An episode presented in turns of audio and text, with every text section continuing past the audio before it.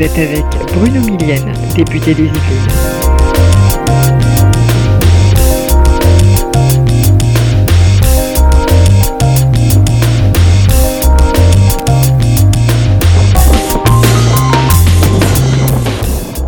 Vous écoutez La Voix démocrate.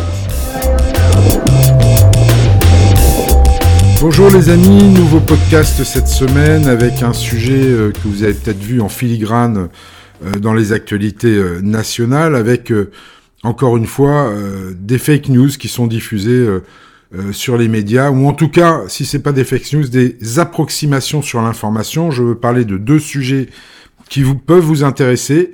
le sujet de l'Agir Carco et le sujet de l'UNEDIC avec, je l'ai entendu, notamment sur des radios nationales, euh, l'idée euh, que l'État voudrait faire main basse sur euh, les bénéfices de ces deux organismes. Alors je voudrais rétablir un petit peu les vérités, dénoncer aussi ceux qui annoncent ces contre-vérités, et bizarrement pour ce qui concerne l'Agir Carco, deux organisations syndicales qui sont à l'opposé l'une de l'autre, la CGT, c'est pas étonnant, c'est pas la première fois que la CGT euh, euh, raconte des sornettes sur ce que l'État veut ou peut ou va faire, mais plus étonnant de la part du MEDEF pour ce qui concerne l'Agir Carco, qui, le MEDEF, accuse largement l'État de vouloir faire main basse sur l'excédent de ce régime de retraite complémentaire des salariés du privé. C'est totalement faux et je m'étonne d'ailleurs que le MEDEF si je suis pas étonné par la CGT, ça vous l'avez deviné, je m'étonne que le MEDEF, lui, se livre à ce genre de, de propagande malhonnête et, absolument pas en lien avec la réalité. Je vous explique la situation. Euh, D'abord, que vous sachiez qu'il a toujours été convenu avec les partenaires sociaux que l'équilibre du système de retraite à l'horizon 2030, grâce à la réforme que nous avons votée, était un effet tout régime, c'est-à-dire que ça concernait tous les régimes, pas seulement le régime de retraite de la sécurité sociale, mais aussi euh, les régimes complémentaires pour les salariés. Euh, les économies réalisées d'ici à 2030 devaient, euh, devaient atterrir sur tous les régimes, et elles atterrissent d'ailleurs sur tous les régimes. Donc, la solidité financière entre régime de base et régime complémentaire pour les salariés doit intervenir suite à cette réforme euh, qui permet de faire des, économies substantielles. Euh, la réforme donc que nous avons portée, euh, la réforme des retraites que nous avons portée, génère pour l'Agir Carco, qui est le régime de retraite complémentaire des salariés du privé, du fait du décalage de l'âge de départ à la retraite, un excédent supplémentaire de plus de 1 milliard d'euros d'ici à trois ans. Et c'est là que commence la polémique parce que euh, les partenaires sociaux, euh, puisque la GIRCARCO est, administrée par, euh, par les partenaires sociaux, nous accusent, accusent le gouvernement de vouloir faire bain bas sur ce milliard d'économies. C'est pas tout à fait la réalité. Ce qu'a demandé l'État, c'est assez clair le gouvernement a laissé aux partenaires sociaux le choix des moyens pour sécuriser ce rendement. Mais ce rendement ne peut être utilisé pour des dépenses nouvelles des régimes complémentaires parce que ça dégraderait, et vous le comprendrez aisément, l'équilibre de la réforme. Or, cette réforme, pour qu'elle arrive à l'équilibre, il faut qu'effectivement toutes les économies qui sont faites soient sanctuarisées de manière à ce qu'on soit en capacité de pouvoir payer les retraites convenablement, voire même de les augmenter au fur et à mesure que l'inflation augmente. Donc ce régime, ce rendement ne peut être utilisé pour des dépenses nouvelles des régimes complémentaires parce que ça dégraderait l'équilibre de la réforme. Donc il s'agit en aucun cas de toucher aux réserves de l'Agir Carco, il ne s'agit en aucun cas d'étatiser les régimes. Il s'agit uniquement de sécuriser le rendement de la réforme votée au printemps. Et l'État a laissé le choix aux partenaires sociaux. Soit les partenaires sociaux définissent par la voie d'un accord la manière de sécuriser ce rendement en cofinançant les dépenses de solidarité, soit, s'ils ne veulent pas le faire, le gouvernement y procédera par la voie d'un amendement au projet de loi de finances de la sécurité sociale. Voilà, voilà où est le, voilà où en est le débat, voilà où en est la polémique. Et là-dessus, je vais vous donner mon avis qui est très clair.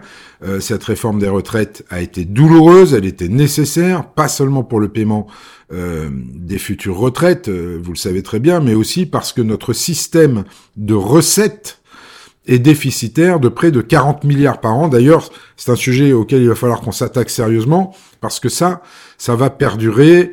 On a pu voir récemment le haut commissaire au plan euh, être reçu par le, le, le corps, l'organisme qui, qui donne les prévisions euh, sur, sur, sur, sur les retraites, et euh, le haut commissaire au plan a mis en avant ce problème de recettes et il n'a pas été contredit par le corps.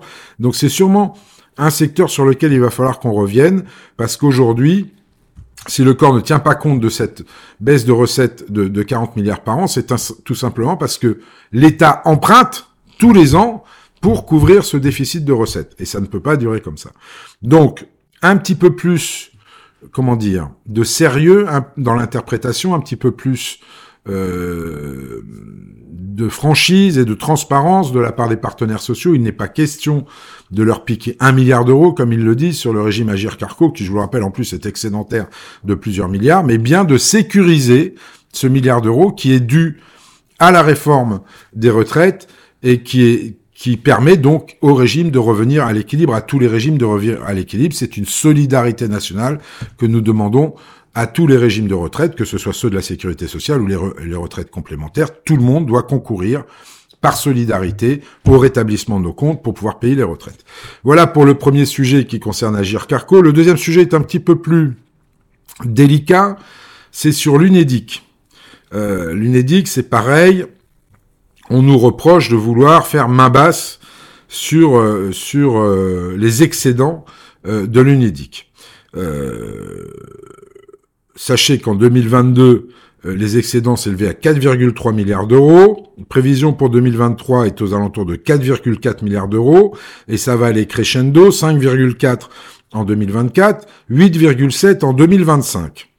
Donc tous ces excédents que, que récupère l'UNEDIC, c'est dû aux mesures mises en place par le gouvernement en faveur de la création des emplois, d'aide aux entreprises, de formation pour lever les freins à l'emploi. Donc tout ce que nous avons mis en place a levé les freins à l'emploi, vous l'avez vu, nous avons créé 2 millions d'emplois nets dans ce pays, les emplois industriels repartent, on met un coup d'accélérateur sur l'implantation des industries vertes sur le terrain pour réindustrialiser la France et faire plus plus d'emplois encore, ce qui bénéficiera non seulement à l'UNEDIC, mais ce qui bénéficiera aussi à nos régimes de retraite. Donc l'État souhaite en profiter à hauteur de 2 milliards d'euros en 2024, puis 3,4 milliards d'euros en 2026, pour financer une partie de la réforme de Pôle, emploi, qui, vous le savez maintenant, s'appellera France Travail, pour accompagner les gens qui sont loin de l'emploi, sans emploi, et pour financer l'apprentissage. Que le régime d'assurance chômage participe à, l'élaboration et à l'avancée et au retour des gens dans l'emploi me paraît pas complètement déconnant pour être honnête. Donc ce n'est pas un ponctionnement, c'est un investissement sur l'avenir pour amener des gens à l'emploi et pour permettre notamment à ceux qui en sont le plus éloignés de bénéficier de moyens et de financement sur euh, l'apprentissage et sur l'accompagnement, hein, je dis bien un accompagnement euh, personnalisé vers l'emploi. Nous avons quand même, et je vais être très honnête avec vous, un petit point d'alerte concernant l'UNEDIC. C'est que cette ponction, il faut être honnête jusqu'au bout, va obliger l'UNEDIC à emprunter sur les marchés pour assurer un remboursement de sa dette, et ça lui coûtera à peu près 800 millions d'euros sur 4 ans, mais sachant que les bénéfices qu'ils font en ce moment, c'est largement couvert donc par ce qu'ils euh, ramassent en plus du fait des mesures prises par l'État. Donc tout ça devrait s'équilibrer.